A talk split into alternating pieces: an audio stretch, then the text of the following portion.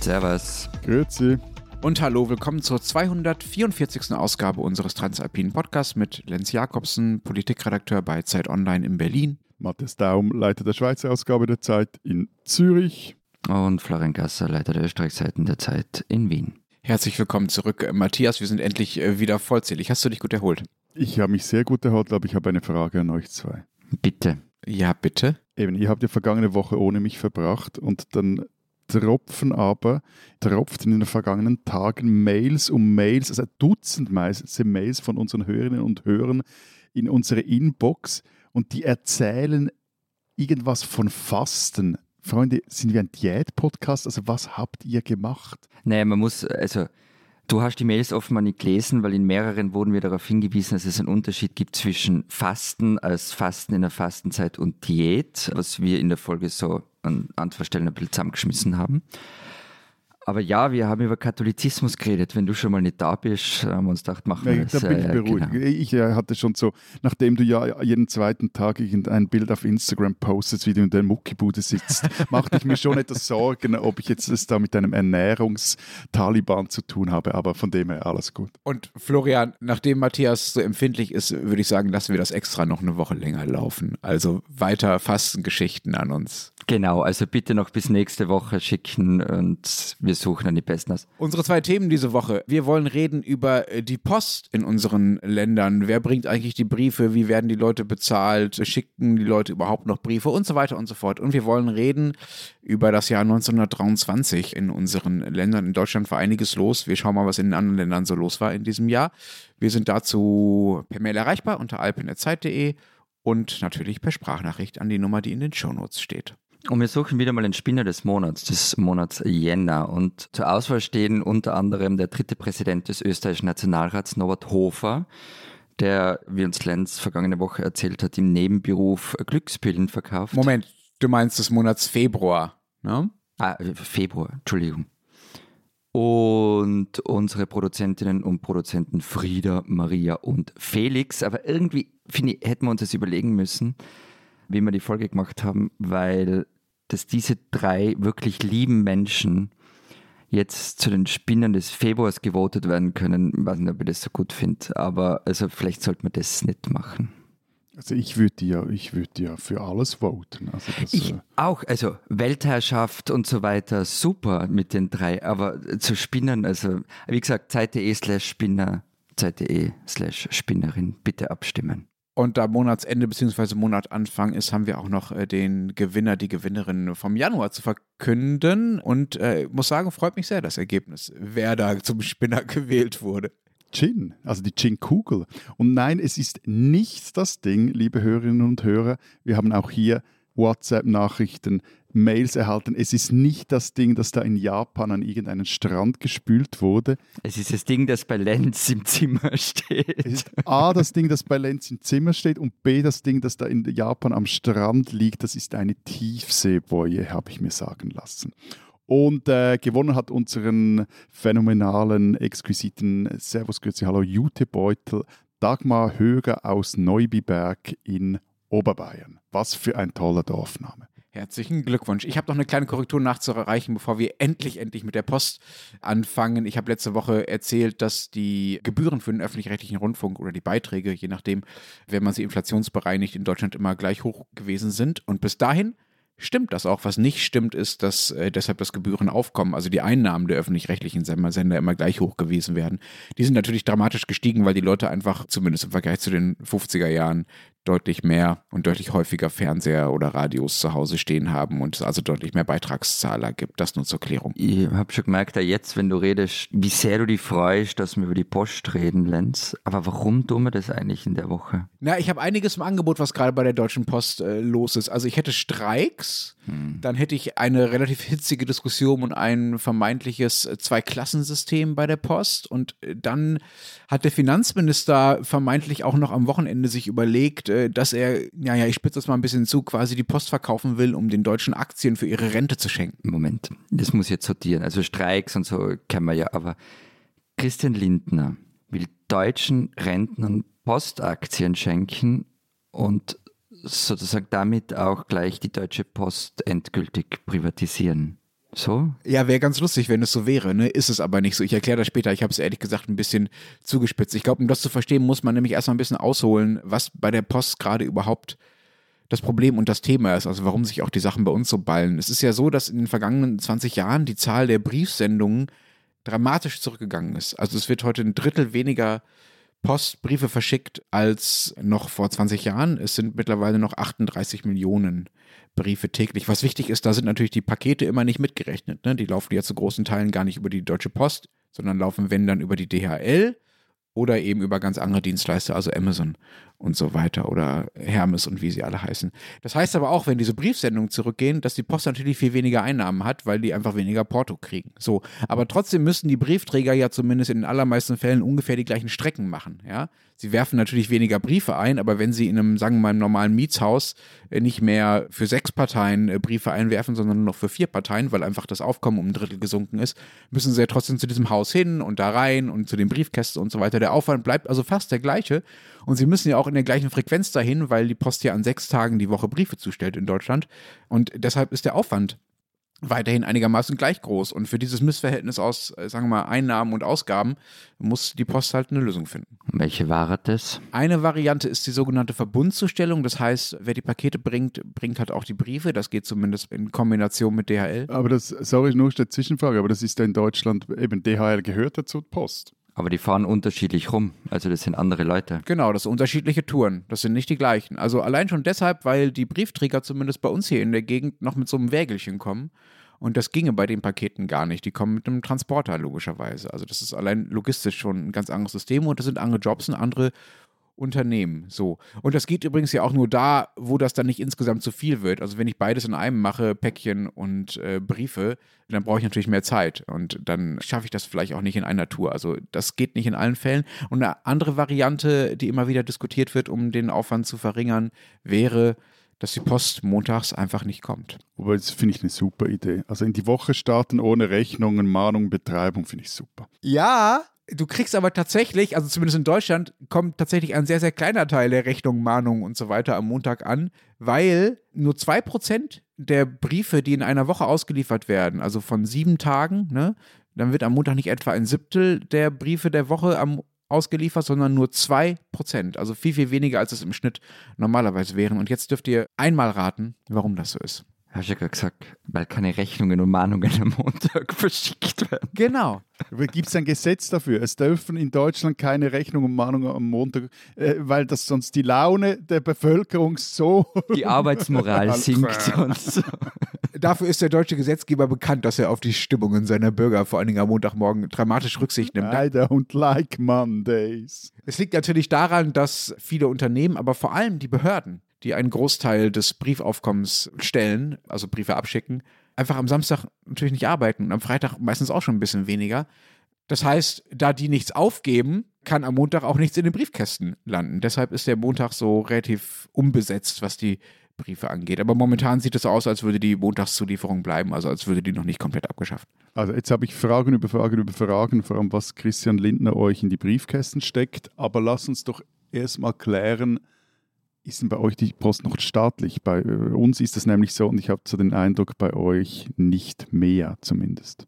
Komplett staatlich, eure Post. Komplett staatlich. 100 Prozent. Die Post ist wie die SBB, also die Bahn, eine sogenannte, das heißt bei uns spezialgesetzliche Aktiengesellschaft. Das heißt, es ist eine AG, die aber auf öffentlichem Recht beruht und die ist zu 100 Prozent im Besitz der Schweizerischen Eidgenossenschaft. Also die Post gehört zumindest ein bisschen auch mir. Hm, ich bin immer wieder erstaunt, das ist ja eine Konstante in diesem Podcast, wie, sagen wir, staatstreu ihr seid, wenn es um die Infrastruktur äh, geht. Ne? Also wie sehr ihr das dann doch in der eigenen Hand behalten wollt. Habt ihr offenbar diese ganzen Privatisierungswellen, die wir hier so, Florian, korrigiere mich, aber ich würde sagen, zweite Hälfte 90er vor allem hatten, die habt ihr offenbar nicht mitgemacht. Ja, also ich bin ehrlich gesagt auch immer wieder etwas erstaunt, wie viel ihr da privatisiert habt. Und ich frage mich dann immer, wieso das bei uns so nicht war. Ich glaube, ein Hauptgrund bei uns war, dass die, die Linke, die zwar ähm, ja nie die Mehrheit hatte im Land oder hat im Land, aber dass die nie so auf diesen dritten Weg der Sozialdemokratie voll eingeschwenkt ist. Tony Blair hat euch nicht beeinflusst. Ja, oder nicht so sehr wie euch und darum gab es da, es gab dann auch mehrere Abstimmungen zu ähnlichen Themen also diesen Service Public, auch Elektrizitätsmarkt etc. Themen und da hat sich dann diese, diese Meinung durchgesetzt, beziehungsweise es kam gerade bei der Post zum Beispiel gar nicht so weit, dass man das äh, in Betracht gezogen hat. Was man allerdings gemacht hat, zum Beispiel, man hat bei euch vermutlich auch, früher waren das ja zusammen, das war die PTT, also Post, Telefon, Telegraph und äh, da hat man dann irgendwann mal die, die, die Swisscom, also bei euch die Telekom, hat man da rausgenommen. Aber auch die ist immer noch zu 51 Prozent in Staatsbesitz. Also da hat der, Bund immer noch äh, die Aktienmehrheit. Aber zurück zur Post. Also die hat auch hierzulande mit ähnlichen Problemen zu kämpfen wie bei euch. Briefmenge nimmt jedes Jahr um etwa 4 Prozent ab. 2022 wurden täglich noch 4,78 Millionen adressierte Briefe verteilt. Wobei, wenn ich das so rechne, ist im Verhältnis immer noch, also es bedeutet mehr als bei euch in Deutschland. Gleichzeitig ist es ähnlich wie bei euch nahm und nimmt das Package-Geschäft zu, also das Paketgeschäft. Und das waren 2022 194 Millionen Pakete, das weniger als im Pandemievorjahr, aber wenn ich das richtig gelesen habe, ein Drittel mehr als im Vor-Corona-Jahr 2019. Und von dem her kann man auch sagen, ja gut, Briefgeschäft geht halt zurück, aber Paketgeschäft geht hoch. Also schaut es halt irgendwie, wie ihr da ein gescheites Geschäft draus macht. Ihr wird, während ihr da so mit Zahlen um euch schmeißt, schnell nachgegoogelt, weil ich die natürlich nicht vorbereitet gehabt habe, wie viele Briefe in Österreich verschickt werden. Das gibt wieder böse Hörerinnen-Mails. Ja, es gibt böse Mails, ja, ja. Nein, ich habe halt keine täglichen Zahlen, deshalb äh, kann man das jetzt nicht vergleichen, man müsste sich dann ausrechnen. Aber die Zahl der Briefe geht auch zurück. Also im zweiten Quartal 2022 wurden 143,2 Millionen Briefe zugestellt in Österreich und es sind eben 4 Millionen weniger als im Quartal davor. Und eben gleich wie bei euch, das Paketgeschäft nimmt auch zu. Und das mit staatlich, ja, also bei uns war die Post mal komplett staatlich. Sie hatte den, wie ich finde, wunderschönen Namen Österreichische Post- und Telegrafenverwaltung. Und 1996 ist sie dann umbenannt worden in Post und Telekom Austria. Dann zwei Jahre später ist die Telekom Austria und Post sind getrennt worden. Also alles, was mit Telefonieren zu tun hat, ist von der Post weggekommen. Und 1999 ist die Post dann privatisiert worden als Post AG. Aber der Staat hat 53 Prozent, knapp 53 Prozent dran. Der Rest ist im Streubesitz. Also unter anderem 2,14 Prozent hat zum Beispiel der norwegische Pensionsfonds.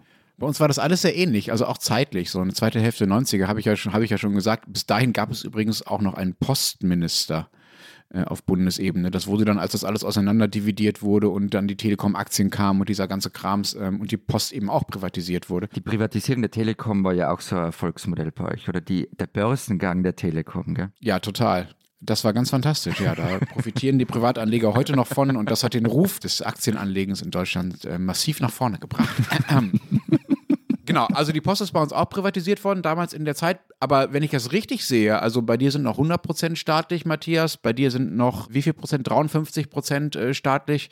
Florian, bei uns sind es nur noch 20 Prozent, die in Staatsbesitz sind. Die anderen 80 Prozent sind verteilt, in, auch im sogenannten Streubesitz. Der zweitgrößte Eigner der Post nach dem deutschen Staat ist übrigens der schöne Konzern BlackRock, ihr erinnert euch äh, vielleicht da, wo übrigens. Das ist der, der so ein großes Interesse an allgemeiner Versorgung der Bevölkerung hat, nicht? Als Briefe immer zugestellt werden. Ja, und wo ein gewisser Friedrich Merz eine Position hatte, bevor er dann CDU-Vorsitzender wurde. Also bei uns ist die Post deutlich privatisierter als bei euch. Mhm. Und kommt das gut? Wie meinst du das? Ja, kommen deine Briefe an? Kommen sie pünktlich an? Hat es genug Briefkästen, Postfilialen? Kannst du es empfehlen? Kannst du es empfehlen, die Post zu privatisieren? Das Netz wird immer weiter zurückgebaut, kann man glaube ich sagen. Also es gibt weniger Postfilialen, es gibt auch immer mal wieder Probleme mit der Pünktlichkeit der Auslieferung, dazu kommen wir noch. Aber mein Gott, das liegt halt natürlich auch daran, dass so ein Konzern jetzt ein bisschen mehr auf Effektivität achten muss. Und ich weiß nicht, ob das per se schlecht ist. Also bei aller Kritik der Privatisierung von Infrastruktur bei der Post, sagen wir mal, wären jetzt meine Empfindlichkeiten geringer als äh, bei der Wasserversorgung oder beim sozialen Wohnungsbau oder beim Strom äh, oder was auch immer. Ich finde es ehrlich gesagt nicht so schlimm, in welchem Zustand sich die Post in Deutschland befindet. Und es gibt ja, auch das gehört ja dann zur Privatisierung und zur Liberalisierung, die es zumindest bei uns gab, auch noch andere Anbieter, äh, auf die man zurückgreifen kann, wenn man mit der Post mal komplett unzufrieden äh, wäre. Gibt es sowas bei euch auch? Habt ihr private Konkurrenz für die Post? Ja, also die Post hat schon Sonderstatus. Die ist der sogenannte Universaldienstleister. Also der muss die ganzen Kriterien erfüllen. Er muss flächendeckend anbieten, zum erschwinglichen Preis, mit einer gewissen Qualität, für alle zugänglich sein. Und das schreibt die Regulierungsbehörde so. Und es gibt dazu natürlich nur private Anbieter, aber so, so meine eigene Erfahrung und äh, ich kenne eigentlich niemanden, der Briefe nicht mit der Post verschickt. Bei Paketen ist es komplett anders. Also da, ich meine, das, das kennt jeder von uns, von DHL bis DPD, also das gibt es ja alles in Österreich. Bei uns ist es anders, also jetzt nicht das mit den Paketen, da gibt es auch diverse Anbieter, aber in der Schweiz hat nur die Post das Recht, Briefe bis 50 Gramm zu befördern. Bei Sendungen, die schwer sind, da dürfen die, die, die Privaten dann auch mischen. Aber de facto machen sie das nur bei gewissen wichtigen Unterlagen, vor allem aber eben bei Paketen. Das heißt, sowas wie die PIN AG spielt bei euch keine Rolle. Ich habe mich extra noch durch diese Listen der äh, Postregulierungsbehörde gescrollt und geschaut, ob da auch eine PIN AG drauf ist bei den 120, unter den 120 privaten Postdienstleistern ist sie nicht, aber eben es gibt etwa 120 private Postdienstleister in der Schweiz, da gehören auch oder gehört auch jeder Velokurier dazu, der das will, aber nein, keine PIN AG. Die gehört doch zu Holzbrink, so wie wir. Ja, genau, zumindest über ein, zwei Ecken. Also die PIN AG gehört zu Dieter von Holzbrink Vermögensverwaltung GmbH. Holzbrink ist auch unsere Verlegerfamilie bei der Zeit und diese PIN AG, ich will jetzt keine Werbung machen, also ich kriege keine, äh, keine Provision, wenn ich davon erzähle, aber die macht die Briefe billiger. Ich finde es gut. Mir gehört so ein, ein mini, mini, mini, mini Teil der Schweizerischen Post einfach als Staatsbürger und, und dir in diesem ultrakapitalistischen Deutschland Nein, gehört nicht. Aber irgendwie bist du oder sind wir verbandelt mit irgendeinem Briefepost-Billiganbieter. Ich glaube auch, mir gehört bei den 20 Prozent, die der deutsche Staat noch an der Post hat, gehört mir wahrscheinlich mehr von der Deutschen Post, als ich irgendwie Einfluss auf die PIN AG habe, wo auch irgendwie Holzbrink drüber steht. Also, die tolle PIN AG bietet den Versand von Standardbriefen für nur 0,71 Euro, also 71 Euro Cent, an, wohingegen es bei der Deutschen Post ganze 85 Cent kostet. Trotzdem äh, äh, nutze auch ich die PIN AG gar nicht. Also ich kriege manchmal Post von denen, also die von denen bei mir in den Briefkasten äh, geworfen wird, aber man geht nicht, also es ist ähnlich wie bei dir, Florian, du gehst jetzt nicht zur PIN AG und verschickst dann einen Brief, sondern das ist vor allen Dingen etwas für Großkunden, die halt dann ein paar tausend Briefe oder wie viel auch immer auf einmal aufgeben und nicht für jeden einzelnen Brief extra zum Briefkasten laufen müssten, wie das bei uns der Fall wäre. So, also da ist äh, das Geschäft ein bisschen was anderes. So, PIN hat übrigens sich jahrelang relativ harte Arbeitskämpfe geliefert. Es gab bei uns eine relativ heftige Auseinandersetzung über Mindestlohn und Gehaltshöhe äh, bei Postmitarbeitern. das ist aber mittlerweile vorbei. Dafür hatte ich am Anfang schon erzählt, wird jetzt seit ein paar Wochen bei der Deutschen Post, also nicht bei der PIN AG, sondern bei der Deutschen Post, äh, relativ massiv immer wieder gestreikt. Es gibt auch gerade wieder eine Abstimmung darüber, ob es einen äh, großen Streik geben sollte, einen weiteren. Und wieso? Warum gestreikt wird? Ja. Ja, wegen Geld natürlich. Also die Gewerkschaft Verdi, die da zuständig ist, fordert 15 Prozent mehr, was natürlich schon happig ist. Allerdings muss man sagen, die letzte Gehaltserhöhung war gerade mal 2 Prozent und da lief die Inflation äh, auch schon an und äh, die Post sagt, das geht nicht. Und wenn ihr dabei bleibt bei diesen Forderungen, dann werden wir die äh, Fremdvergabe steigern müssen. Das ist dann die etwas technische Formulierung. Fremdvergabe, also quasi, die, dann geben Sie die Briefe der PIN AG, oder? nee, eher nicht der PIN AG, sondern eher, sagen wir mal, anderen Drittanbietern, äh, die das dann übernehmen und deutlich, deutlich billiger sind. Also nicht mehr festangestellte Briefträger tragen dann die Briefe für die Deutsche Post aus, sondern Drittfirmen, die nicht an die Tarife gebunden sind, die Verdi da äh, verhandelt hat oder noch weiter verhandeln und äh, steigern will. Man muss dazu wissen, ein Briefträger bei der Deutschen Post verdient so rund 2500 Euro brutto im Monat, habe ich gefunden genauer gesagt 90 Prozent der Angestellten bei der Deutschen Post und das sind, haltet euch fest, 160.000 Leute, ja, also das ist echt eine relativ, relativ große Zahl von Mitarbeitern. 90 Prozent von denen verdienen zwischen 2.100 und 3.000 Euro brutto. Das ist einerseits der Bereich, in dem äh, die Inflation relativ heftig zuschlägt, also wo man das merkt, wo man eben noch nicht so viel verdient, dass einem das egal sein kann, wo man aber natürlich auch noch nicht Sozialleistungen bezieht. Auf der anderen Seite ist das natürlich viel mehr als das, was die Leute verdienen, die eben dann für diese Drittanbieter die Briefe ausfahren würden oder die jetzt beispielsweise schon auf private Rechnung irgendwelche Amazon-Pakete durch die Gegend fahren. So, also das ist das, was da gerade an Arbeitskampf stattfindet. Das ist schon relativ heftig. Wie ist das denn bei euch? Sind bei euch die Gehaltsstrukturen ähnlich? Was verdienen Briefträger bei euch? Ich habe das gestern probiert auszufinden, relativ spät am Abend. Und ich habe davor schon öfter bei der Post angerufen, bei der Vorbereitung so einzelne Sachen zu klären, aber da war es dann einfach zu spät, da war keiner mehr da. Und eben, ich habe das dann versucht herauszufinden und mir schwirrt der Kopf davon. Ich habe die Kollektivverträge angeschaut und die sind voll mit riesigen Tabellen und unterschiedlichen Funktionsbezeichnungen. Es gibt ja auch dort bei der Post nur die alten Beamten, zumindest ein paar gibt es noch, die verdienen völlig anders. Ich habe dann ins Berufslexikon des Arbeitsmarktservice geschaut. Und Moment. Berufslexikon des Arbeitsmarktservice. Was für ein grandioses Wort. Also da wird jeder Beruf, den es in Österreich gibt, wird im Berufslexikon des Arbeitsmarktservices festgehalten. Ich weiß nicht, ob es jeder ist, aber Deiner? also Briefträgerin, Briefträger habe ich gefunden. Für meinen habe ich nicht nachgeschaut, kann ich gerne mal machen. Und darin steht jedenfalls, das Einstiegsgehalt für Brief- und Paketzustellerinnen betrage 2320 Euro brutto 14 Mal im Jahr. Das ist jetzt mehr so eine Annäherung, aber am Ende wird es darauf rauslaufen, ähnlich wie bei euch, Lenz. Mir geht dieses Arbeitsmarktservice Berufslexikon nicht aus dem Kopf, weil ich bin nicht ganz sicher, wo wir uns suchen müssen unter Wie Podcaster, J wie Journalist oder unter D wie Dummschwätzer. Und was, ob dann das 14 ist, ich finde das großartig. Aber bei uns ist es äh, nicht minder kompliziert. Also es gibt, das ist einfach, es gibt einen Mindestlohn im Postsektor, also eben bei all diesen 120 vorher erwähnten Kurieren und Privatpöstler, der beträgt 19 Franken die Stunde. Bei der Post selber, das ist eben ähnlich kompliziert wie in Österreich. Die haben nicht, nicht nur mehrere Gesamtarbeitsverträge für jeweils ihre einzelnen äh, Konzernbereiche, sondern im GAV der Post sind die Löhne, was eigentlich für ein nationales Unternehmen durchaus sinnvoll ist, abgestuft nach verschiedenen Regionen. Und in der Region, in der es am teuersten ist zu leben, also in den Städten Zürich, Basel und Genf, da erhält ein Pöstler mindestens 4.251 Franken pro Monat und das mal 13. Wenn er aber in einem Bergort wie Thusis die Briefe verteilt, dann sind es dann noch 3.896 Franken pro Monat, aber das auch mal 13. Gibt es bei euch eigentlich so Pünktlichkeitsvorgaben für die Post? Bei uns ist das sogar gesetzlich geregelt. Also 80 Prozent der Briefe müssen am nächsten Tag ausgeliefert werden, also am Tag, nachdem sie aufgegeben wurden, eingeworfen wurden, und 90 Prozent innerhalb von zwei Tagen. Das heißt, nur 10 Prozent der Briefe dürfen mehr als äh, zwei Tage brauchen. Gibt es solche Vorschriften bei euch auch? Ja, ähm, das ist auch gesetzlich geregelt im sogenannten Postmarktgesetz, aber die Quoten sind bei uns höher und so um einiges höher. Also 95 Prozent der Briefe müssen am nächsten Tag und 98 Prozent innerhalb von zwei Tagen zugestellt werden. Darf ich bei dieser Gelegenheit passenderweise mal wieder darauf hinweisen, dass euer Land ein bisschen kleiner ist? Die Wege also etwas kürzer? Ja, dafür sind bei euch 160.000 Leute bei der Post. Also Und es ist alles flach. Also pff.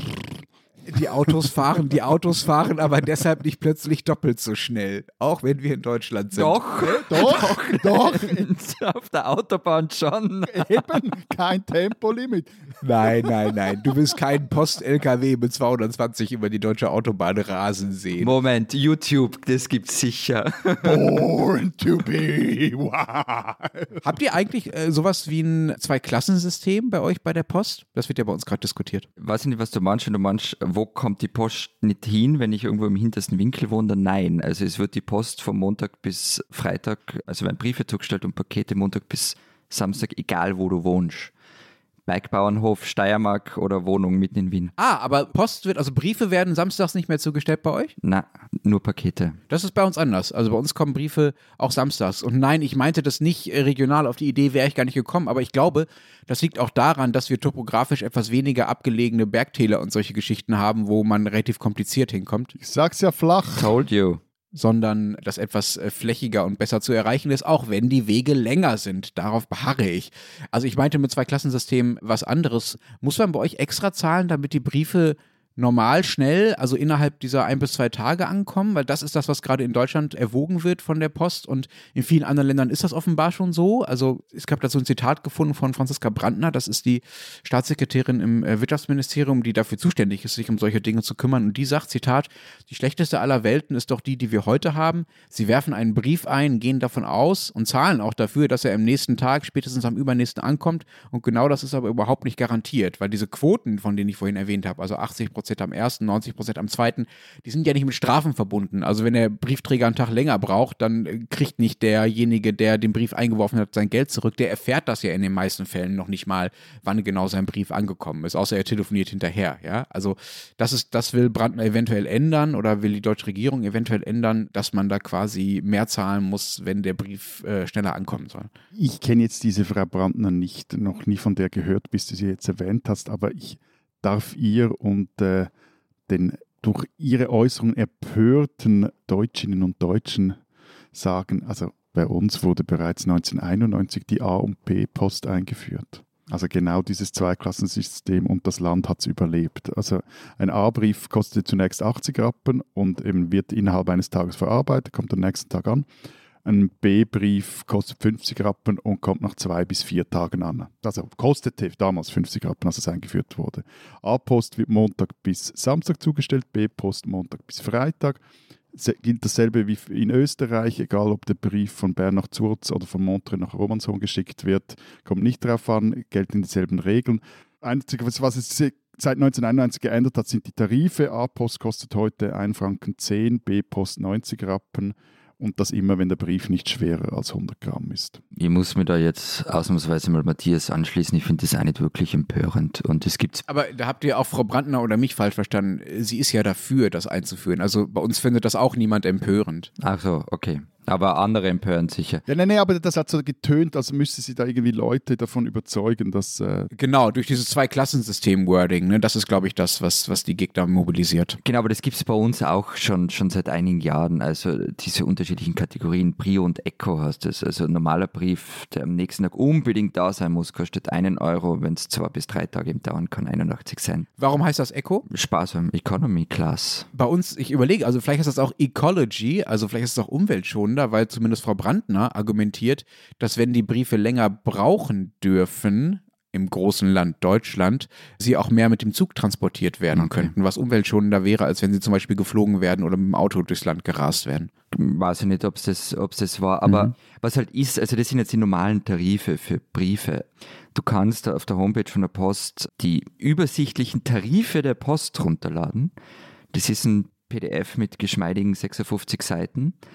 Aber man muss ehrlicherweise dazu sagen, also da bleibt dann auch wirklich keine Frage mehr offen. Also inklusive Zollsachen für alle Regionen der Welt und auch für die Schweiz. auch für die Schweiz extra aufgelistet. Schwieriges Thema, schwieriges Thema. Ja, ja, total schwierig. Das ist dann immer so EU-Länder, also Nachbarländer, EU-Länder und es muss getrennt aufgeschlüsselt werden wegen euch und wegen Liechtenstein natürlich. Aber es geht dann eben bis hin zu, ich glaube, ein oder zwei Seiten über das Weinpaket mit drei, sechs oder zwölf Flaschen und wie man das verschickt und mit Zoll und hin und her. Ja, aber ich finde schön, dass du die Prioritäten richtig setzt. Also so Betonung äh, dass die, die, auf den Weinversand, dass der dir so nahe ist. Wobei, das gibt es ja auch bei uns. Vinolog, Weinpaketservice der Post. Also. Finde ich schön. Gefällt mir. Finde ich auch sehr elegant, ja. Was bei uns halt ein riesiges Thema geworden ist, gerade in den vergangenen Monaten mal wieder, die Post ist nämlich in Nebengeschäfte eingestiegen. Also nicht nur, dass sie in, und sich an Unternehmen beteiligt hat, in, in vielen Ländern, in Bosnien, Ungarn, Türkei, Deutschland und viele andere, sie haben auch mit Daten gehandelt, weil natürlich die Post sitzt auf einem riesigen Datenberg. Ist ja normal, machen ja Facebook und Google auch, ne? Ja, ja, aber die Post gehört halt 53 Prozent dem österreichischen Staat. Ah, stimmt ja. Und die haben mit Adressen gehandelt und dazu auch mit Daten verkauft mit der politischen Affinität der Leute. Das eine ist ja die Frage, warum sie das tut und ob sie das darf. Das andere ist ja die Frage, woher weiß denn dein Briefträger, welche Partei du wählst? Ding Dong, Ding Dong, Herr Jakobsen, haben Sie grün, rot, schwarz, blau gewählt? Naja, also aufgedeckt hat es übrigens das mittlerweile eingestellte Magazin Addendum. Und funktioniert hat es wohl so, also die Post hat Umfragen aus Sprengeln genommen, also die, die niedrigste Größe, geografische Größe, die man hat. Dazu Hochrechnungen und andere Statistiken, die haben das dann mit Alter, Geschlecht und Wohnort verknüpft und daraus politische Affinitäten abgeleitet. Okay, aber das heißt, sie haben das, sie haben sozusagen Prognosen angestellt oder sagen wir mal begründete Vermutungen angestellt. Genau, sie genau. haben nicht wirklich Rohdaten, wer wann bei welcher Wahl was gewählt hat. Na, natürlich nicht, natürlich nicht. Und das haben sie dann eben verknüpft und diese Datensätze wurden dann verkauft. Also die Sozialdemokraten haben das im Wahlkampf 2017 genutzt, auch die ÖVP in Niederösterreich, aber auch Unternehmen. Die Post sagt, es sei total legal. 2000 Leute haben aber geklagt und vor ein paar Wochen ist bekannt worden, dass sich die Post mit ihnen geeinigt hat. Und die zahlt jetzt 2,7 Millionen Euro an diese 2000 Leute und es laufen aber nur weitere Verfahren, deswegen, das, da ist, ist ja noch nicht entschieden. Aber das war jetzt mal der große Aufreger eben der Post, was die alles so nebenbei noch macht, außer eben Briefe und Weinpakete zu verschicken. ich habe mir also auch versucht, einen wirklich groben Überblick über die Nebengeschäfte der Schweizerischen Post zu verschaffen und bin beinahe daran gescheitert. Also klar, eben, da gehört die Postauto AG dazu, also heißt bei euch vermutlich Postbus, also die, die sind also diese... Ja, ja gibt es bei uns auch. Ja. Äh, so, dann, äh, die hatten anderes Thema, mal einen riesigen Skandal, aber wurscht, nicht, nicht wurscht, aber anderes Thema. Dann gehört die Postfinanz dazu, eine der größten Banken der Schweiz. Und dann kommen aber auch noch so andere Firmen dazu. Zum Beispiel eine Firma, die heißt Clara Business eine IT-Bude, die Softwarelösungen für KMU anbietet. Eine Firma namens Dialogverwaltungsdata, die will nicht nur die Schweizer Behörden digitalisieren, sondern ist auch am bisher gescheiterten E-Voting-Projekt beteiligt. Oder dann ist die Post auch beim äh, elektronischen Patientendossier, das nicht richtig funktioniert, äh, irgendwie mit drin. Oder bei der vom Volk abgelegten elektrischen Identitätskarte hat sie mitgemischt. Und das führt auch immer wieder zu äh, relativ zumindest in gewissen Kreisen heftig geführten Diskussionen, wo dann gefragt wird, wieso dass da ein Staatsbetrieb in Bereiche vordringt, jetzt weniger bei der EID oder beim E-Voting, da macht es ja durchaus Sinn, dass das Staatsbetriebe sind, aber so KMU-Dienstleistungen anbietet, wo Private da eigentlich auch äh, gute Angebote liefern können. Hm. Das ist ja gerade irritierend deshalb, weil ihr ja noch so hundertprozentig staatlich seid. Also das wäre ja bei uns vielleicht anders. Genau. Oder auch bei der Postfinanz gibt es große Diskussionen. Ja, ja, also Post-Ident-Verfahren machen wir natürlich auch mittlerweile, macht die Post mittlerweile auch. Sind bei euch denn die Postfilialen auch so ausgedünnt und immer häufiger so, sagen wir mal, als Add-on in so Kiosken oder Zeitschriftengeschäften untergebracht? Ja, wobei die Zahl grundsätzlich recht stabil ist. Also 2021 gab es knapp 400 eigene Postfilialen und, oder ich glaube jetzt nur 400 eigene Postfilialen und irgendwie um die 1400 sogenannte Partnerfilialen. Das sind aber deutlich mehr, also zumindest bei den eigenen als bei uns. Also bei uns gibt es davon, das sind Zahlen jetzt allerdings von 2019, noch knapp 1000 nur noch, also anteilig oder im Verhältnis zu euch gesehen viel, viel weniger. Und das waren vor 20 Jahren noch 6000 eigene Postfilien. Also da gibt es einen massiven Abbau. Es gibt allerdings insgesamt so knapp 13.000 von diesen sogenannten Partnerfilialen. Das heißt, da sind. Das sind ungefähr so viel wie bei uns wenn man es mal 10 rechnet, ja. Das sind ungefähr so viele wie bei euch. Und das ist übrigens gesetzlich vorgeschrieben. Also ungefähr 12.000, mindestens 12.000 müssen sie anbieten. Und das Ziel der Post ist aber, dass sie diese Filialen eigentlich möglichst gar nicht mehr selbst betreibt. Also auch von diesen 1.000 wollen sie noch, wollen sie noch weiter runter. Man wird also zukünftig immer häufiger in so Kiosk gelaufen und äh, seine Postgeschäfte da erledigen. Wobei man sagen muss, dass die 780 Postfilialen, die es noch in der Schweiz gibt, auch mehr und mehr wie Kioske aussehen, weil da irgendwelchen Krimskrams verkauft wird, von dem ich jeweils frage, wieso ich das genau auf die Post. Ich glaube, das ist der einzige Ort, wo noch DVDs so prominent verkauft werden und CDs und solche Sachen. also bei uns steht das immer rum. Aber eben zu den 780 Filialen äh, kommen in der Schweiz auch noch etwa 1000 Niederlassungen eben mit Partnern, die heißen irgendwie so.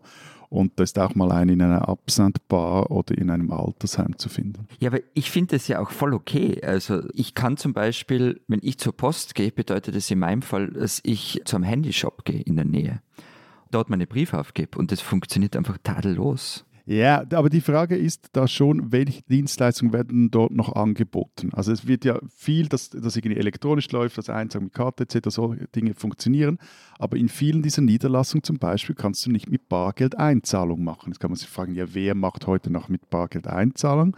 Aber für teilweise ältere Menschen ist das sackmühsam, die nicht auf äh, Plastikgeld setzen. Das stimmt, das stimmt, aber das betrifft dann eben nicht nur die Post, sondern natürlich das ganze Bankfilialnetz und so weiter, also die vielen anderen Banken, die auch ihre Filialen eingestellt haben. Ja, die, die Post genau. war für viele sozusagen das letzte Revier, wo sowas möglich war und das verschwindet auch langsam. Ja. Und Lenz, wie ist es jetzt mit Christian Lindner? Der deutschen Rentnern Postaktien schenken will. Ah, ich habe den Cliffhanger gar nicht aufgeklärt, ne? Das äh, muss, ich, muss ich noch tun. Also, ja, äh, Christian Lindner, das berichtete Table Media, das ist ein neues, äh, ganz gut informiertes äh, Hauptstadtmedium bei uns am, äh, am Wochenende. Lindner will, hat angeblich Pläne im Finanzministerium, die verbleibenden Anteile, die der Staat noch an der Post hat, weiter reduzieren, also einfach verkaufen um dann mit dem Geld, das er darüber einnehmen würde, einen Sonderfonds zu finanzieren, mit dem dann in Aktien für die gesetzliche Rente investiert werden soll. Ich weiß nicht, ob ihr davon gehört habt. Bei uns steht im Koalitionsvertrag, auf Wunsch der FDP vor allem, dass es eine Aktienrente geben soll. Also äh, gesetzlich Versicherte sollen ihre Rente auch zum Teil mit Hilfe von Aktien, weil die vermeintlich höhere Wertsteigerungen haben, als wenn man das Geld einfach in die gesetzliche Rente so einzahlt, mit Hilfe von Aktien äh, aufbessern und der Staat will damit gewissermaßen anfangen. Also nein, die Rentner kriegen keine Postaktien, sondern das Geld, das durch den Verkauf von Postaktien eingenommen wird, soll in Aktien für die Rentner angelegt werden. Aber damit ich richtig verstehe, die gesamten 20 Prozent, die der Staat an der Post noch hält, sollen verhökert werden? Nein, das ist unklar. Das ist okay. nur so ein relativ geheimes Papier aus dem Finanzministerium. Es ist völlig unklar, um wie viel Prozent es da geht. Es ist auch völlig unklar, auch weil unter anderem die Grünen schon Widerstand angekündigt haben, ob das überhaupt so kommt. Aber ich werde euch auf dem Laufenden halten, was mit der Deutschen Post passiert. Diese Schweizerin sollten Sie kennen. Elena Etel-Schlein è nata nel 1985 a Lugano ed è figlia di due accademici. La madre italiana Maria Paola Viviana Schlein è stata preside della facoltà di giurisprudenza dell'Università degli Studi dell'Insubria. Il padre, lo statunitense Melvin Schlein, è professore emerito di scienze politiche e ha un passato da assistant director nella sede bolognese della John Hopkins University. Scuole ad anno, maturità a Lugano, la candidata alla primari, primarie del Partito Democratico, ha studiato al DAMS di Bologna e poi giurisprudenza indole nerd. Indole nerd è una fan del videogioco carissimo, Mon- carissimo. Monkey Island, cinefila, amante dell'indie rock Du sei un po' rioso per... mit deinem Schulitalienisch da. ich höre mir gerne zu, wenn ich den Südländer gebe. Ja, ja, ja, ich kriege da gerade Ausschlag bei dieser Aussprache zwischendurch. Kannst du bitte so sprechen, dass uns alle verstehen, worum es da geht? Ihr seid solche Angeber. Ihr seid einfach beide solche Angeber. Nee, gerade von dir, ja. Also, Elena Ettel, genannt Eli Schlein, ist die neue Chefin der italienischen Linken, also des Partito Democratico. Wieso wir das hier in unserem Transalpinen Podcast erwähnen und wieso sie eine Schweizerin ist, die man kennen sollte, muss, könnte, weil erstens Italien auch ein paar Berge hat und zweitens eben die Frau Schweizer Wurzeln hat. Sie kam in Agno im Tessin zur Welt, hat in Lugano Matura gemacht und hat mitunter den Schweizer Pass. Im Tessin, wo Eli Schlein, wie sie einmal sagte, das Zusammenleben verschiedener Nationalitäten gelernt hat oder habe, dort schienen sie ehemalige Lehrer als brillante Schülerin und ihre Freunde sagen, sie sei ein Vulkan, Zitat gewesen. Nun wurde die inzwischen 37-Jährige also zur neuen Chefin des BD gewählt. Sie verfolgt einen prononciert linken, ökologischen, sozial bewegten Kurs und setzt sich in der Wahl gegen den in der Partei fest verankerten Favoriten durch. Nun wird Schlein in Italien als Anti-Meloni gefeiert, auch oder gerade in der LGBTQ-Community. Im September, an der Abschlusskundgebung des BD, der daraufhin die Wahlen haushoch verloren hat gegen Meloni, rief Schlein auf der Römer Piazza del Popolo, das kann man auch alles auf YouTube nachsehen, Sono una donna, amo un'altra donna e non sono una madre, ma non per questo sono meno donna. Also ich liebe eine Frau, ich bin keine Mutter, aber ich bin deswegen nicht weniger eine Frau. Das ist eine direkte Anspielung auf eine, eine Äußerung von Meloni, die sich mal auf die Brust klopfend als Frau, Mutter und Christin bezeichnete. Anyway, Eli Schlein, eine Drittelschweizerin, eine Drittelitalienerin und eine Drittel-US-Amerikanerin, ist jemand, die man kennen muss.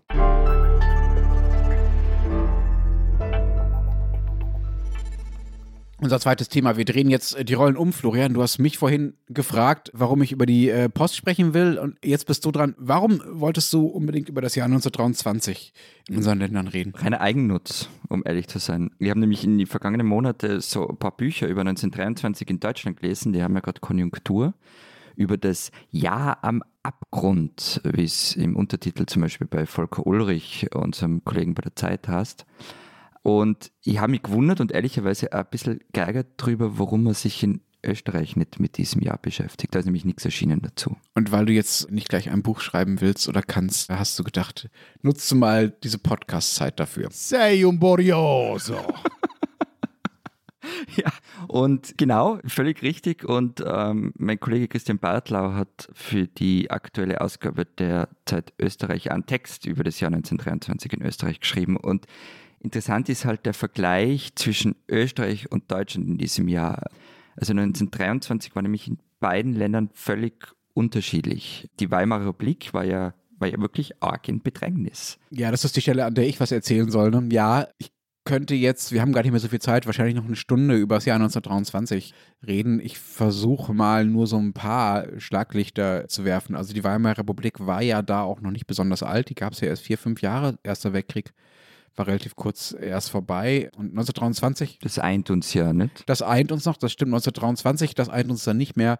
War bei uns zum Beispiel das Jahr der Ruhrbesetzung und damit ging relativ viel los, was man im Nachhinein auch mit diesem Jahr 1923 verbindet. Ruhrbesetzung, kurz erklären, die Gegend an der Ruhr, also die ihr ja jetzt auch kennt, ne, Dortmund und so weiter, war der industrielle Kern Deutschlands, auch noch viel deutlicher, als das nach dem Krieg oder heutzutage der Fall wäre. Da kamen die ganzen Rohstoffe her, da wurde der Stahl produziert und so weiter. Und weil Deutschland mit den Reparationszahlungen, zu denen es ja verpflichtet war, an die Siegermächte, im Rückstand war, ist es nicht so ganz eindeutig gewesen, zumindest aus Sicht der Siegermächte, ob Deutschland da, sagen wir mal, das einfach nicht leisten konnte oder ob es das nicht leisten äh, wollte, haben sich Frankreich und Belgien irgendwann entschieden, das Ruhrgebiet komplett zu besetzen. Und das heißt tatsächlich, inklusive deutsche Polizisten und Beamte wurden entmachtet und aus dem Gebiet herausgeschickt. Die wurden aus dem Ruhrgebiet verwiesen. Ja, also da gab es dann wirklich eine französische und belgische Hoheitsausübung und die Weimarer Republik, also die ja da, denen das Staatsgebiet ja gehört, die ja nicht zu Frankreich und Belgien, reagierte mit einem Generalstreik darauf und äh, Eisenbahner haben zum Beispiel einfach die Schilder auf der Arbeit abmontiert, also an den Weichen und an den Bahnhöfen und so weiter und auch noch alle Unterlagen mitgenommen und sind nicht mehr zur Arbeit gekommen sodass das ganze Bahnnetz dann für die Besatzer teilweise unbenutzbar war und dann Bahnmitarbeiter aus Frankreich und Belgien ins Ruhrgebiet rübergeschickt werden mussten, um da irgendwie die Bahn am Laufen zu halten. In Essen hat sich dann beispielsweise die Werksleitung zusammen mit den Arbeitern bei Krupp, also einem großen Werk, äh, dagegen gewehrt, dass die französischen Soldaten ihre LKWs beschlagnahmen wollten. Dann haben die Franzosen in die Menge geschossen, sechs Leute getötet. In Dortmund, das habe ich auch in der Schule noch gelernt, ähm, gab es äh, die Bartholomäus. Äh, Nacht. Äh, da äh, haben die Franzosen, ähm, nachdem äh, Partisanen zwei französische Soldaten getötet hatten, haben die Franzosen relativ wahllos Gewalt verübt und in, mittlerweile, äh, nicht mittlerweile, und äh, dabei äh, sechs Zivilisten getötet in Dortmund. Das Denkmal dafür, also für diese Bartholomäusnacht, steht immer noch in dem Park, in dem ich früher als äh, Jugendlicher immer Fußball gespielt habe. Und, und dazu kommt, und das eint uns aber wieder bei euch ja auch die Inflation. Genau, das war dann bei uns eine Folge dieser Ruhrbesetzung, weil diese Leute, die da in den Generalstreik getreten sind und nicht mehr gearbeitet haben, weil sie nicht wie die Franzosen und die Belgier arbeiten wollten und sollten, weil die ja trotzdem bezahlt werden mussten und die wurden halt vom deutschen Staat bezahlt oder von der, vom Weimarer, vom Staat der Weimarer Republik bezahlt. Und äh, das Geld dafür musste ja irgendwo herkommen. Und das haben sie halt einfach gedruckt. Und selbst diejenigen, die nicht Ökonomie studiert haben, wissen, dass wenn man einfach immer mehr Geld druckt, dass man damit die Inflation anheizt. Das hat in äh, Deutschland auch wegen vieler anderer Faktoren, die dazu kamen, so ein Tempo aufgenommen, dass dann im Herbst 1923 ein Dollar 4,2 Billionen Mark wert war. Es gab äh, ganze Fuhren von Geldscheinen, die gar nicht mehr ausgeliefert wurden, weil sie schon entwertet wurden. Es gab Arbeitgeber, die äh, mehrmals am Tag das Gehalt ausgezahlt haben, weil es während des Tages so dramatisch an Wert verloren hat. So und äh, vieles, was damals passierte, also diese Hyperinflation und der Ruhestreik und so weiter, prägte dann die Weimarer Republik in den folgenden Jahren und hat dann auch, sagen viele Leute zumindest, auch einiges mit dem Aufstieg der Nationalsozialisten später zu tun gehabt. Und eben das Interessante ist dabei, dass Österreich im Gegensatz zu Deutschland dabei war, sich gerade echt aufzurappeln. Also das ging so weit, dass zum Beispiel in der Arbeiterzeitung, das war die Parteizeitung der, der Sozialdemokraten, gab es Aufrufe, man solle doch an die Genossen in Deutschland spenden, weil es denen so schlecht geht. Und also in Österreich bekam man die Inflation in den Griff, die Versorgungsengpässe auch. Man war plötzlich nimmer das Armenhaus Europas. Und also so viel vorweg. Wirklich spannend wird es, dass in beide Länder eben die Voraussetzungen 1923 komplett anders waren. Das Projekt Demokratie nach dem Ersten Weltkrieg, aber in Österreich und in Deutschland in die Hose gegangen ist. Und zwar ziemlich gleichzeitig zehn Jahre später. Also in Österreich kamen die Austrofaschisten an die Macht und in Deutschland Adolf Hitler. Darf ich auch mal noch was sagen? Ich habe ein Problem. Wieso? Ja, das haben wir schon gemerkt im Laufe dieser Sendung. Mit deinem Italienisch meinst du? Nein, es ist nicht mein Italienisch, aber dieses elende Jahr 1923 hat keinen Schweizbezug. Nada, nichts.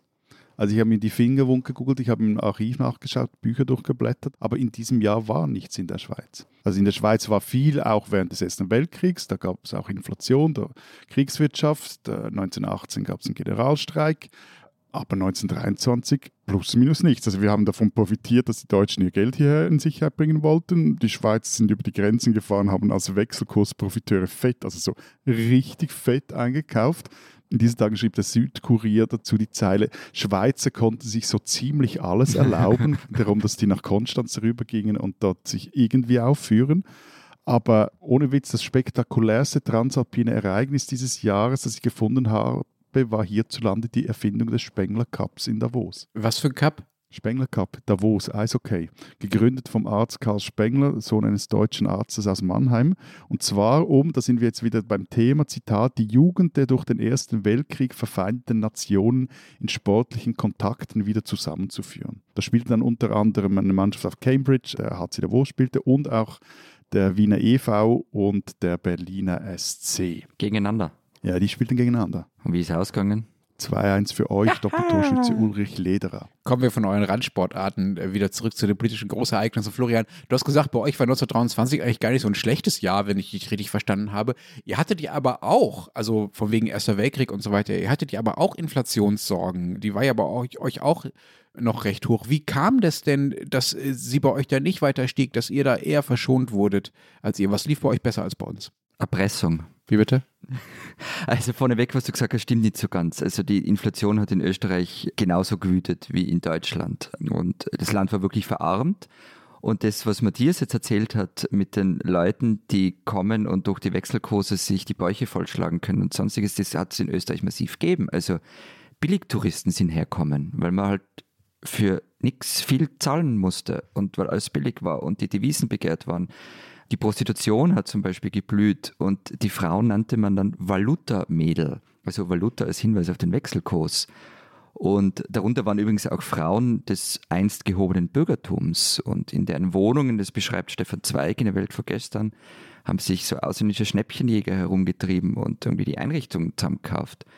Also die wirtschaftliche Situation nach dem Ersten Weltkrieg war furchtbar, aber gleichzeitig, also was nur dazukommen ist, dass Österreich halt dieses seltsame Land war, das Überbleibsel von der Monarchie, also gefühlt war ja nur noch eine Großstadt, ein paar Berge und ein paar Weinbaugebiete übrig. Und dass der Rumpfstadt überleben kann, daran hat eigentlich niemand oder haben viele nicht geglaubt. Ah, Und an Deutschland anschließen hat man sich aber nicht dürfen.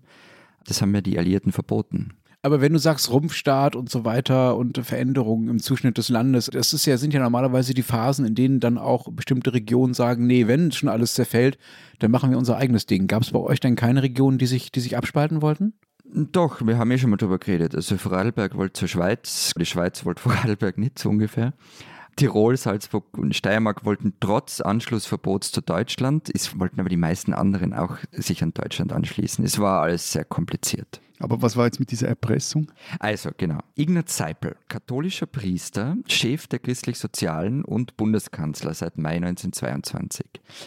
Der hat an den britischen Finanzminister einen Brief geschrieben und um einen großen Auslandskredit gebeten, äh, damit die österreichische Krone stabilisiert werden könne.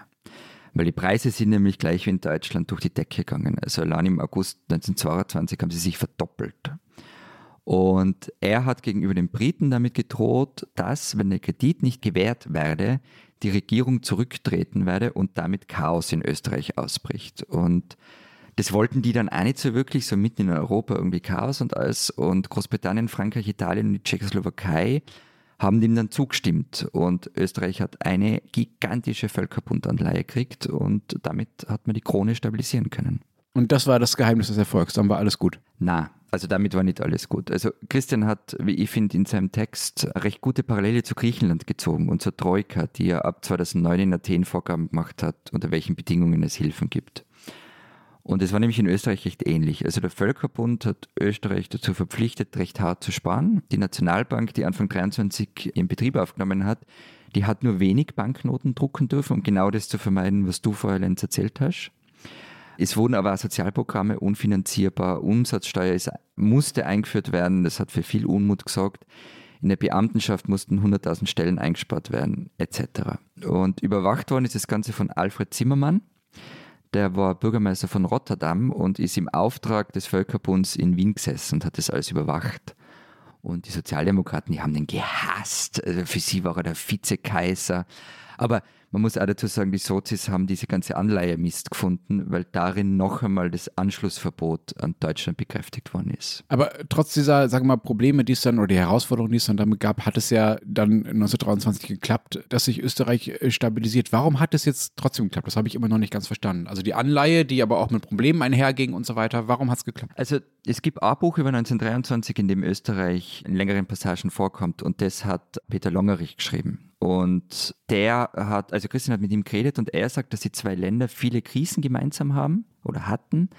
Aber im Gegensatz zu Deutschland sind die Krisen in Österreich nicht gleichzeitig aufgetreten, sondern so nacheinander. Und es hat diese eine ganz große Krise gefehlt, die alles überlagert hat. Sprich, bei uns gab es keine Ruhrbesetzung. Aber, was man dazu sagen muss, es hat trotzdem nicht funktioniert. Also Erste Republik ist gescheitert. Am Ende können wir ja auch nochmal gesondert drüber reden. Und 1933 war es halt mit der Demokratie dann auch vorbei. Die spinnen, die Schweizer. Auch Französisch wäre jetzt schön fürs Wallis, wenn wir schon dort sind. Ich habe nicht einmal ein schulfranzösischer Flagger. Aber der Matthias hat ja gerade irgendwie von diesem öffentlichen Dienst in der Schweiz geschwärmt und wie toll da die Unternehmen sind. Und dass die Eidgenossen, wenn es um die eigene Infrastruktur geht, lieber einmal mehr auf den Staat vertrauen als auf den Markt. So, und jetzt das. Im Kanton Wallis ist eine Autobahn gebaut worden. Und zwar einen halben Meter zu schmal. Zwar nur von der Länge von 500 Metern, aber trotzdem, hey Freunde, wie kann das passieren? Es wäre sicher nicht verkehrt gewesen, wenn jemand mal einen Meter in die Hand genommen hätte sagt der kantonaler Beamter und hat die ganze Sache im Lokalfernsehen auf den Punkt gebracht. Das sei ein Scheiß.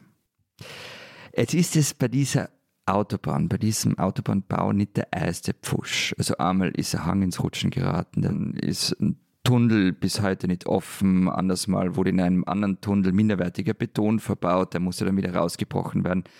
Wieder woanders ist Grundwasser eingedrungen, die Tunnelröhren schwanken etc. Und jetzt fehlen auf 500 Metern ein halber Meter Straßenbreite. 400.000 Franken kostet der Spaß. Die Finanzdelegation der eidgenössischen Räte, die höchste Kontrollinstanz des Bundes, schickte die eidgenössische Finanzkontrolle ins Wallis, um Klarheit zu schaffen. Immerhin bezahlt nämlich der Bund 96 Prozent der Baukosten, also auch Matthias zahlt es. Aber selbst die EFK-Fachleute haben kapituliert. Zwischen den Projektbeteiligten gibt es große Meinungsverschiedenheiten über die Fehlerursache der Baumängel, heißt es im Prüfbericht. Ich frage mich ein bisschen, wie kann das ein Fehler sein, wenn man da irgendwie so falsch misst? Es steht nämlich auch drinnen, es hätte mit einer einfachen Messung der Breite ohne merklichen Mehraufwand der Ausführungsfehler entdeckt werden können. Ist richtig. Ja, sehe ja so. Liebe Schweizer, liebe Walliser, ihr spinnt ein bisschen.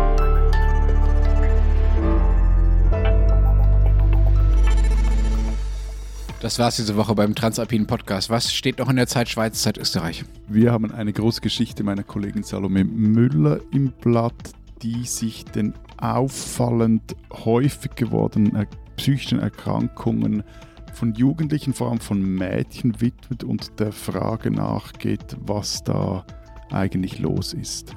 Bei uns gibt es neben der Geschichte von 1923 noch ein Interview zu einer großen Reform der Bundesverwaltung, die diese Woche von Expertinnen und Experten gefordert wird, und ein Text über eine Ausstellung über Kiki Kogelnik, die einzige wirklich international erfolgreiche Pop-Art-Künstlerin aus Österreich, die 1997 gestorben ist. Und endlich gibt es eine wunderschöne Ausstellung zu ihr im Wiener Kunstforum. Er kann es wirklich nicht ertragen, dass er irgendwie nicht so viel zu Wort gekommen ist heute. Meinst du mich jetzt? Ich bin ganz zufrieden und sage jetzt. Nein, nein, Florian. Weil ich so ein Kiki Kogelnik-Fan bin. Die ist wirklich toll. Glauben wir's. Mir bleibt dann nur noch zu sagen, wir hören uns nächste Woche wieder. Bis dahin sagen wir Vielen Dank. Adieu. und tschüss.